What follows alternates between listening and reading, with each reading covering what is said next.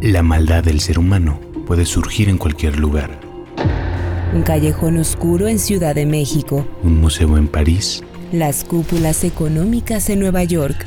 Muerte, locura, Sexo. estafas. Planeta Crimen. En el episodio de hoy, Arturo Durazo, el jefe más negro de la policía.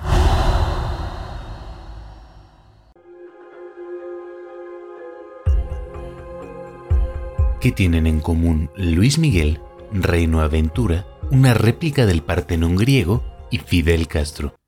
Por increíble que parezca, sí tienen una historia en común.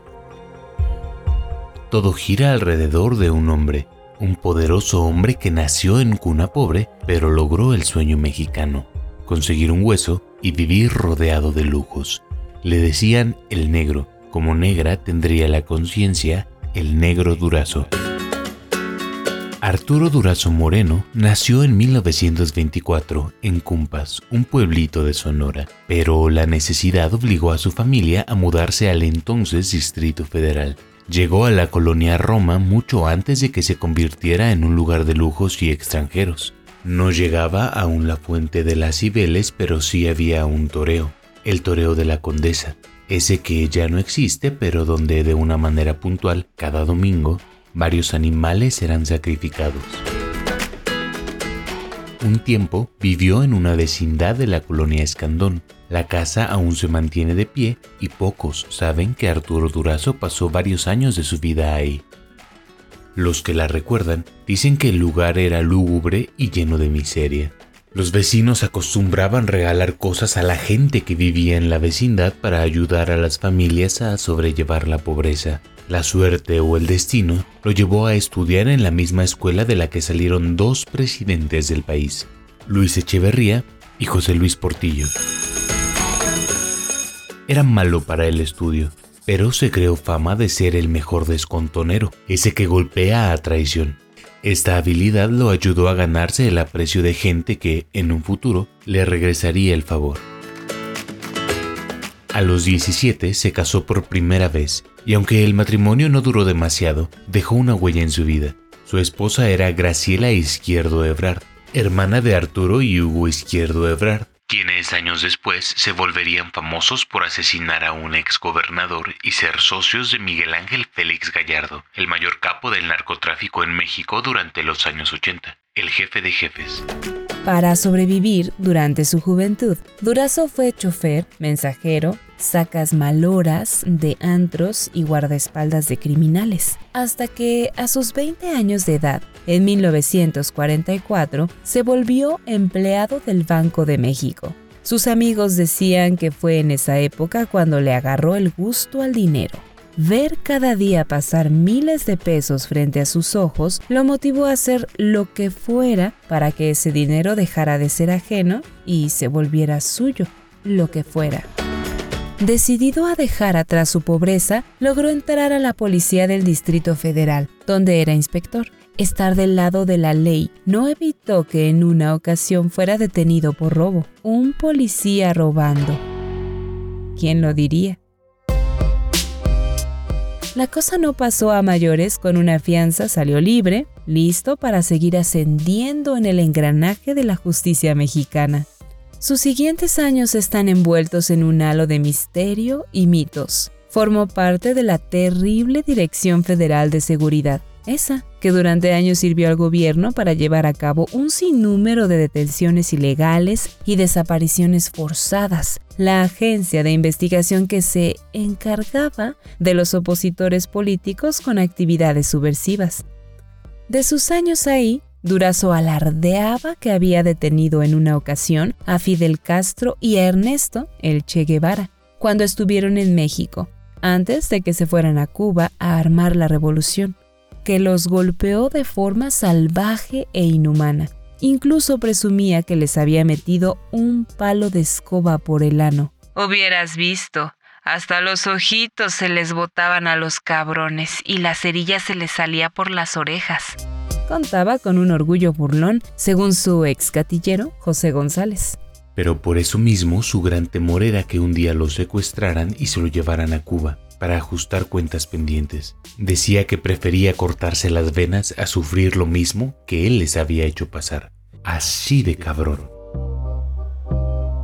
Mientras todo eso sucedía, o al menos lo contaba para alimentar su leyenda, no dejaba de frecuentar a su amigo, José López Portillo. Toda la familia del político apreciaba a Durazo. Hasta se llevaba a sus hermanas Margarita y Alicia a Tugurios a bailar. El Chamberí, el Mar, Cel y otros lugares de mala muerte que hace décadas desaparecieron fueron testigos de las habilidades en la pista del negro Durazo. Cuando había concursos de baile, Arturo y Margarita eran los primeros en salir a bailar. Se lucían en la pista y en varias ocasiones se ganaron los codiciados premios, un cartón de cervezas frías para el caballero y unas medias de nylon para la dama. Eran otros tiempos. Así, el ansiado hueso llegó en 1976. Su querido amigo López Portillo había sido el elegido. El dedo todopoderoso del presidente en turno, Luis Echeverría, lo señaló para ser el candidato presidencial. ¿Y cómo estaría el país que fue el único candidato? Sí, el único. Obviamente del PRI, pero también del PARM y del PPS. El PAN ya existía pero decidió no contender, así que las elecciones fueron mero trámite. López Portillo llamó a Durazo para que fuera su guardaespaldas durante la campaña electoral, recorrer el país para una victoria obvia. El negro vigilaba en sus eventos con pistola en la cintura que nadie se quisiera pasar de listo. En cuanto pasara el trámite de las elecciones, todo estaba listo para que asumiera el cargo de Director General de Policía y Tránsito del Distrito Federal, la corporación más importante del país. Solo había un pequeño problema, el pasado del negro. En Estados Unidos existía una acusación en su contra por tráfico de cocaína en Miami, así que Durazo estaba en la lista de prófugos de la justicia. Su amigo de la infancia y jefe, el ya presidente de México, José López Portillo, salió a su rescate. Según los cercanos a Durazo, le pidió al presidente de Estados Unidos, Gerald Ford, desaparecer la orden de arresto. Sea verdad o no, Durazo viajó varias veces a Estados Unidos sin que ninguna autoridad intentara detenerlo. Ese fue solo uno de los muchos regalos que el presidente le hizo al negro. Uno de los más polémicos y que causó molestia entre el ejército fue que decidió nombrarlo general de división, un cargo que, en teoría, solo pueden tener aquellos que hayan cursado la carrera militar, pero en la práctica nada era imposible para un presidente. Todo gran capo debe tener su mansión, y Durazo se mandó construir varias. Una de las más llamativas aún existe y ahora es sede de la Academia Mexicana de Ciencias. Se trata de la llamada Cabaña del Ajusco. Está ubicada en el kilómetro 23.5 de la carretera federal México-Cuernavaca. Para poder construirla ahí, el negro compró los terrenos con sobornos y extorsiones. A los ejidatarios no solo les prometía más dinero de lo que valían sus tierras, sino que a sus hijos los daba de alta en la policía como aviadores. Lo malo era cuando meses después los mandaba llamar para decirles que podía meter en la cárcel a los muchachos por estar cobrando dinero sin trabajar. No me vaya a armar pedo con sus terrenitos, porque sus hijos están cometiendo un delito al haber cobrado un sueldo del gobierno sin trabajar. Y en cualquier momento yo se los mando al reclusorio. Y esto se lo digo nomás por si algún día se quiere usted dejar de ser mi cuate. Así de sutil se las cantaba. De la construcción de la cabaña se encargaron trabajadores de la Oficina de Seguridad Urbana de la propia Dirección General de la Policía de Tránsito, la que dirigía 650 oficiales fueron enviados como albañiles para construir la modesta residencia, que además de la casa principal tenía un galgódromo, un lago, caballerizas, un lienzo charro, un invernadero y un salón para más de 50 autos. Nada más. Pero mientras la casa tendría todas las comodidades para habitantes e invitados, los policías ahora convertidos en albañiles sufrieron para la construcción. Debido a que no querían que la zona se llenara de gente indeseable, no se construyó una vía de acceso al lugar, por lo que todos los materiales, es decir, el cemento, el pesadísimo mármol, la losa, arena, grava y demás cosas necesarias en cualquier construcción, las tuvieron que cargar los policías. Debían caminar un kilómetro de la carretera a la zona de construcción con los materiales a cuestas. Los policías no fueron los únicos que sufrieron, la ciudadanía también lo hizo.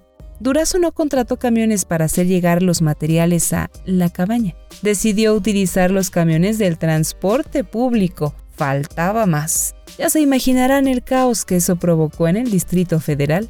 El costo total de su cabaña fue de 100 millones de pesos de entonces, que ahora serían como 300 mil.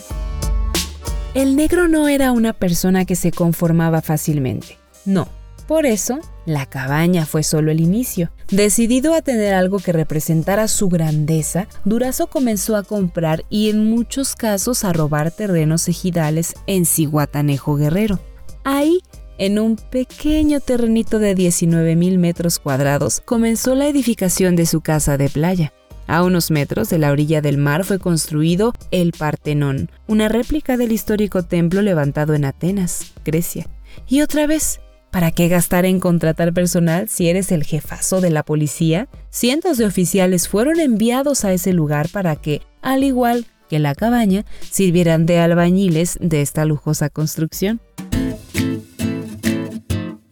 Llegar al Partenón era una experiencia inigualable. Primero, debías cruzar unas altas rejas de hierro negras que tienen un extraño parecido a las que están ubicadas en la puerta principal del bosque de Chapultepec. Según las leyendas alrededor del negro, en realidad las originales fueron retiradas por orden de Durazo e instaladas en su mansión. El resto de la casa estaba tapizado con espejos y decorado con terciopelo rojo, con murales estilo romano, esculturas de mármol del escultor Octavio Ponzanelli, una piscina con vista al Océano Pacífico y grabados griegos en las paredes. Todo griego excepto un caprichito una discoteca en plena casa que era una réplica exacta del famoso Studio 54 de Nueva York. El jardín incluía un túnel secreto que daba a una cueva de playa cercana, la cual servía como bodega para almacenar desde mercancía robada, drogas y otro tipo de cosas producto del crimen organizado. Uno de los mitos en los que está envuelta la casa, uno más a la larga lista en los que está involucrado Durazo, es que a las fiestas no solo eran invitados amigos del jefe de la policía, sino también algunos de sus enemigos. No era para limar asperezas. Dicen que en la cúspide de la fiesta eran forzados a pelear con las mascotas de la casa. Si les ganaban, podían recuperar el aprecio del negro pero la tarea no era sencilla. Las mascotas eran nada más y nada menos que dos tigres. En la construcción de su mansión, Durazo violó todos los reglamentos posibles. Ni siquiera tramitó la licencia. En el fideicomiso Bahía de Cihuatanejo, el organismo encargado de regular las tierras del puerto, no hay constancias de solicitud para edificar inmuebles. ¿Para qué? En ese momento, se estarán preguntando cuál fue el costo de la casa y de todos los lujos que había dentro. La respuesta es indignante, considerando lo que ganaba Durazo como jefe de la policía. La mansión tuvo un costo de 700 millones de pesos, es decir, Arturo tendría que haber ahorrado el salario de 41 años para construir algo así. A precios actuales, la casita de la playa habría costado algo así como billón y medio, billón con B. Para poder pagar todas sus excentricidades, el negro necesitaba una fuerte cantidad de dinero. ¿Y de dónde iba a salir? Del mismo lugar que sus improvisados albañiles, de la generosa policía del Distrito Federal. Para eso puso gente cercana en los puestos clave, para manejar el presupuesto de la corporación, nombró a su cuñado como director administrativo. Ahí se ponía precio a todo con el fin de generar ingresos que terminaban en las manos de Durazo. Por ejemplo, si alguien quería ser policía de crucero, debía pagar 5 mil pesos. Ser patrullero costaba 15 mil. motociclista 25.000, inspector de autotransporte o estacionamientos 40.000 y agente de la División de Investigaciones para la Prevención de la Delincuencia 50.000 pesos. Pagar la cantidad no aseguraba el ingreso inmediato. El negro debía autorizarlo y dar de alta el proceso, que podía tardar varios meses. Y aunque los puestos vacantes no se daban de baja de la nómina, el dinero era entregado directamente al jefe. Las tranzas no eran obra exclusiva de Arturo. La familia también participó en los desfalcos al erario. Es el caso de su esposa Silvia Garza, quien en 1979 anunció la construcción de un asilo para policías jubilados, con inversión superior a los 10 millones de pesos provenientes de actos sociales y ayuda del sector privado. A pesar de realizar diversos eventos para reunir fondos, nunca se construyó el asilo ni se ayudó a ningún policía. El dinero solo desapareció. Lo mismo sucedió con miles de urnas de los mausoleos del ángel, las cuales supuestamente iban a servir para que los policías que fallecieran no tuvieran problemas y sus familias pudieran darle una sepultura digna. Cada quincena miles de pesos eran descontados a los oficiales para cubrir este seguro. Sin embargo, prácticamente ningún policía pudo recibir esta prestación. Se pusieron miles de pretextos y el dinero se esfumó. Años después se hizo una investigación que terminó archivada sin que nadie terminara encarcelado.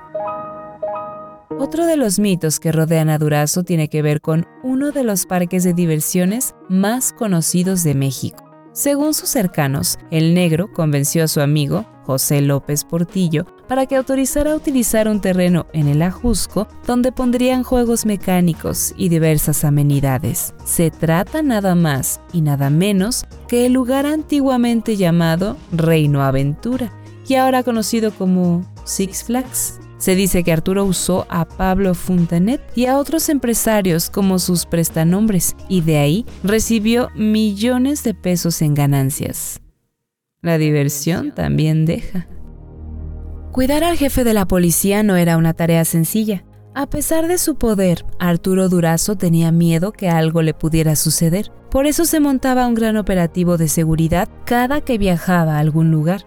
Cada mañana que salía de su casa en la cabaña de la Jusco, dos patrullas detenían la circulación en ambos sentidos para que el convoy pudiera salir sin problema.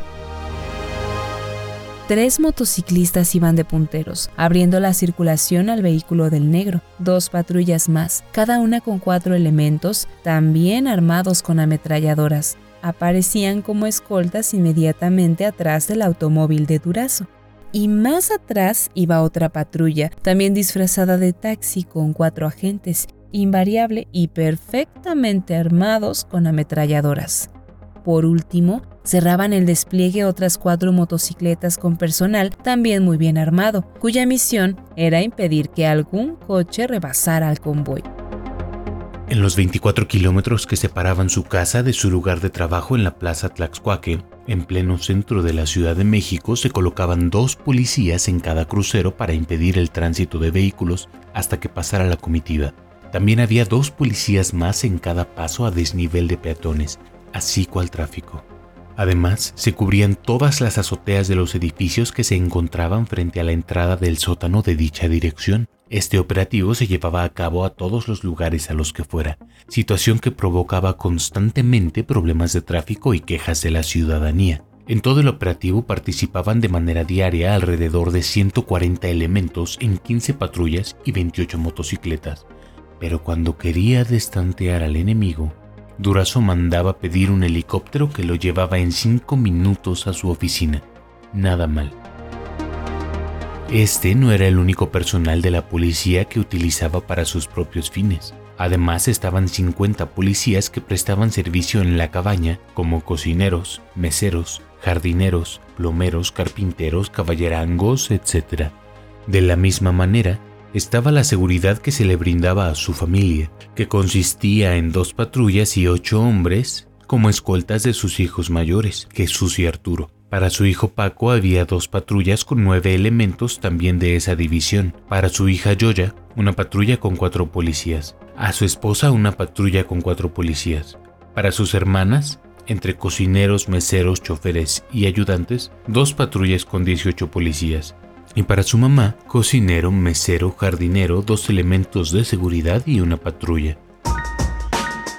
En la plenitud del poder, Durazo pensó que podía tener más e intentó ser gobernador de su estado natal, Sonora. Sin embargo, su amigo López Portillo ya no lo secundó en esta ocasión. El negro ya había presumido que sería el próximo gobernador, y con tal de no hacer el ridículo por esta situación, el presidente le hizo un oficio con papel membretado de la presidencia de la República que decía muy amablemente, Ciudadano General de División, Arturo Durazo Moreno, director de la Policía y Tránsito del Distrito Federal, presente. Te hago mi agradecimiento, mi estimado amigo Arturo, el haber denegado ser gobernador del estado de Sonora en tu afán de seguirme sirviendo tan cercanamente. Estos son hechos, mi hermano, que no se olvidan. Con el afecto de siempre, el presidente constitucional de los Estados Unidos mexicanos, licenciado José López Portillo. Pero la espina se quedó incrustada en Durazo y pensó que, si no era gobernador, podía ser algo aún más grande. Se puso de meta llegar a la presidencia del país, así como lo oyen, y otra vez, el pequeño problemita era su pasado. Para eso quiso mejorar su imagen ante la ciudadanía. Le echó la mano Salvador Martínez Rojas, presidente del Tribunal Superior de Justicia, quien decidió apoyarlo nombrándolo doctor honoris causa. Además fue distinguido con la Legión de Honor por sus actos a favor del país. El discurso para él dijo algo así.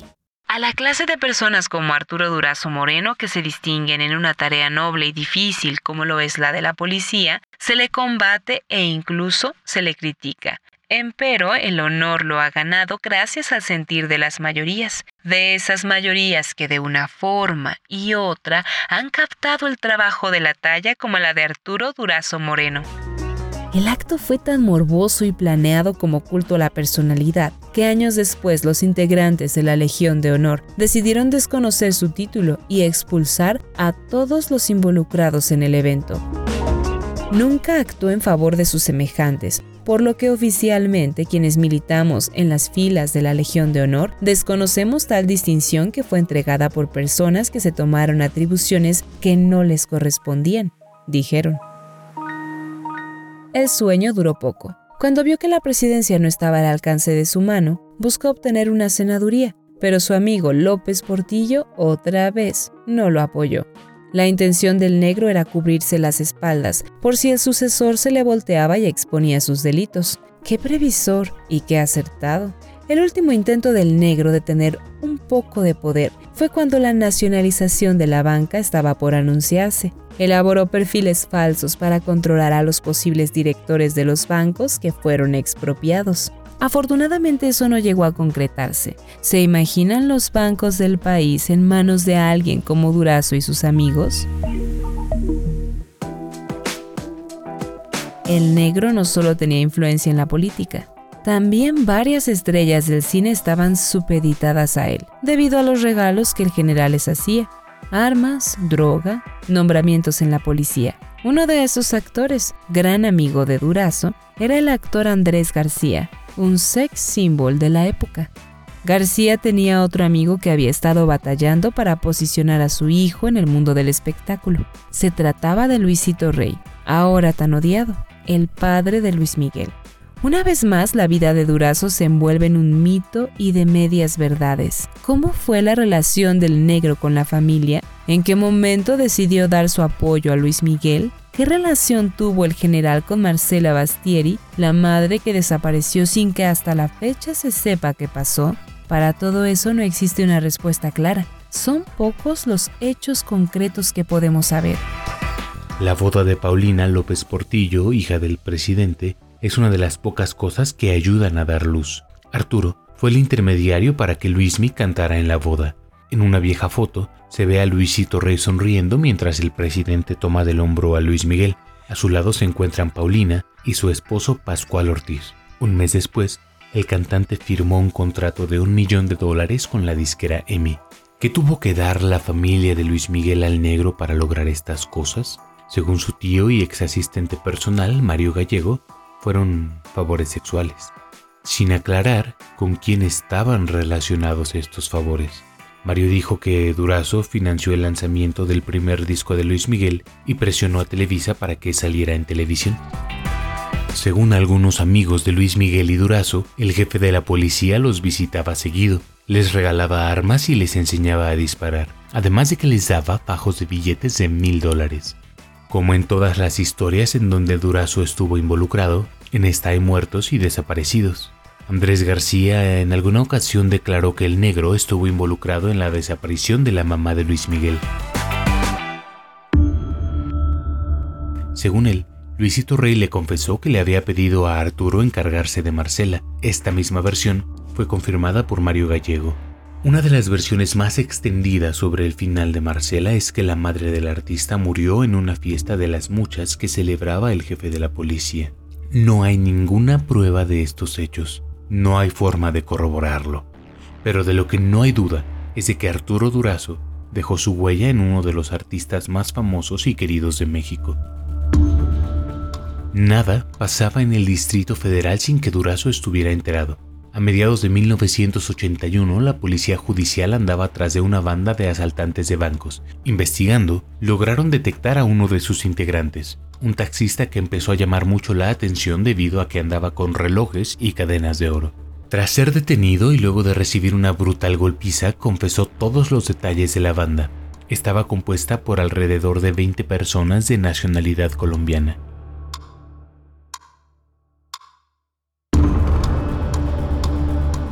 Una vez enterada la gente del negro, se armó un operativo para capturarlos. En una misma noche fueron detenidos en dos diferentes operativos, pero no fueron presentados ante el Ministerio Público, tampoco fueron deportados. Por el contrario, la orden fue mantener todo en secreto y sacarles toda la información posible que pudieran. El objetivo era obtener dinero, joyas, drogas y todos los contactos de los colombianos. Todos y cada uno de ellos fueron torturados en las antiguas caballerías que tenía la policía en la colonia Jardín Balbuena lugar que se encontraba a unos metros del recién estrenado Congreso de la Unión. Ocho de los detenidos lograron recuperar su libertad tras entregar droga y dinero a los policías. El resto se mantuvo detenido en secreto. Fueron meses en los que se les torturó y se les mantuvo encerrados en diversos lugares, entre ellos el penal de Santa Marta Acatitla los colombianos hubieran estado detenidos de manera indefinida si no hubiera sido porque el jefe Durazo preguntó a finales de 1981 cuándo se desharían de ellos. Francisco Sagumbaca, quien había ordenado el operativo para detenerlos, pidió que eliminaran a los detenidos, no sin antes encargarse de desfigurarlos para que no pudieran ser reconocidos. No se sabe exactamente cuándo murieron. Sus cuerpos fueron tirados al drenaje profundo y descubiertos el 14 de enero de 1982, en la lumbrera número 8 del emisor central en Atotonilco de Tula, estado de Hidalgo. Solo 8 de los 12 pudieron ser identificados, entre ellos el único mexicano, Armando Magallón. La última vez que se le había visto con vida fue con policías judiciales. Ese error provocó que la gente comenzara a sospechar que las autoridades estaban involucradas. Una y otra vez le preguntaron a Durazo sobre el tema y él negó en varias ocasiones estar involucrado. Este fue el principio del fin del negro. El sexenio estaba por terminar y el presidente electo, Miguel de la Madrid, enarboló la bandera de la renovación moral del país comenzó un ataque contra la corrupción del país, en el que se vieron involucrados varios funcionarios del gobierno de López Portillo. Durazo dejó su cargo y mantuvo un perfil bajo durante un tiempo, hasta que un libro puso el foco sobre él, Lo Negro del Negro, escrito por su jefe de ayudantes, su excatillero, José González. Publicado en 1983, reveló muchos detalles de la vida criminal de Durazo, el enojo y la indignación de la ciudadanía ante las revelaciones fue tanta que Arturo terminó huyendo del país ante el miedo de ser capturado. En los siguientes meses fueron saliendo más y más detalles que lo vinculaban con actividades delictivas. El caso de la masacre del río Tula fue reabierto y se comenzó a investigar a policías. En 1984, varios de los involucrados en la masacre aceptaron testificar contra Arturo Durazo y revelar todo lo que sabían al respecto. Ante los rumores de que el negro vivía en París con su amigo de toda la vida, su ex jefe López Portillo, la Interpol giró una orden de aprehensión en su contra por acopio de armas, evasión fiscal y tentativa de contrabando. Durante varias semanas los medios reportaron el operativo que se llevó a cabo por el mundo para detenerlo, una persecución que según las autoridades los llevó a investigar pistas en Canadá, Estados Unidos, Brasil, África y Francia. El 30 de junio por fin lo detuvo el FBI, en Puerto Rico. Ante el miedo de que pudiera pasarle algo en México, fue llevado a Los Ángeles, donde estuvo preso en lo que se realizaba el juicio en este país. Por fin, en abril de 1986 fue extraditado, aunque a pesar del interés de la gente, el caso se quedó atorado durante mucho tiempo. Tres años después, fue sentenciado a 12 años de cárcel e indemnizaciones por 112 millones de pesos. Los cargos en su contra por la masacre del río Tula se desecharon.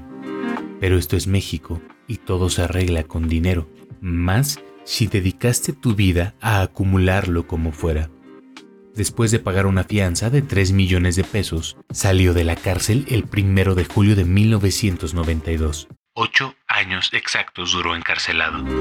El resto de su vida lo pasó en Acapulco, Guerrero, alejado de la gente y, según sus amigos, dedicado a ayudar jóvenes adictos a superar las drogas. El 5 de agosto del año 2000, murió.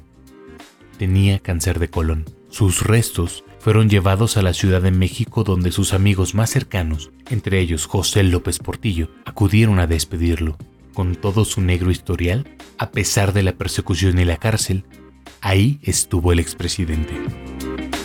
El negro dejó una carta póstuma, un último intento de limpiar su imagen. Acusó a un grupo de homosexuales del PRI liderados por Miguel de la Madrid de armar una conspiración en su contra. Cuando depositaron sus cenizas en Acapulco, Guerrero, un mariachi tocó la canción favorita de Arturo Durazo, El Moro de Cumpas, de su pueblito en el que nació en Sonora.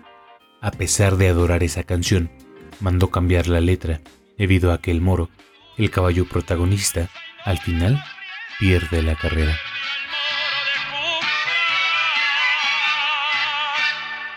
Narrado por Ricardo Ribón y Mariana Perusquía. Texto e investigación, Jorge Suárez. Producción en audio, Uriel Islas. Esta fue una producción de Máquina 501 para el mundo. De Nada Mundo. Productor ejecutivo, Manny Mirabete.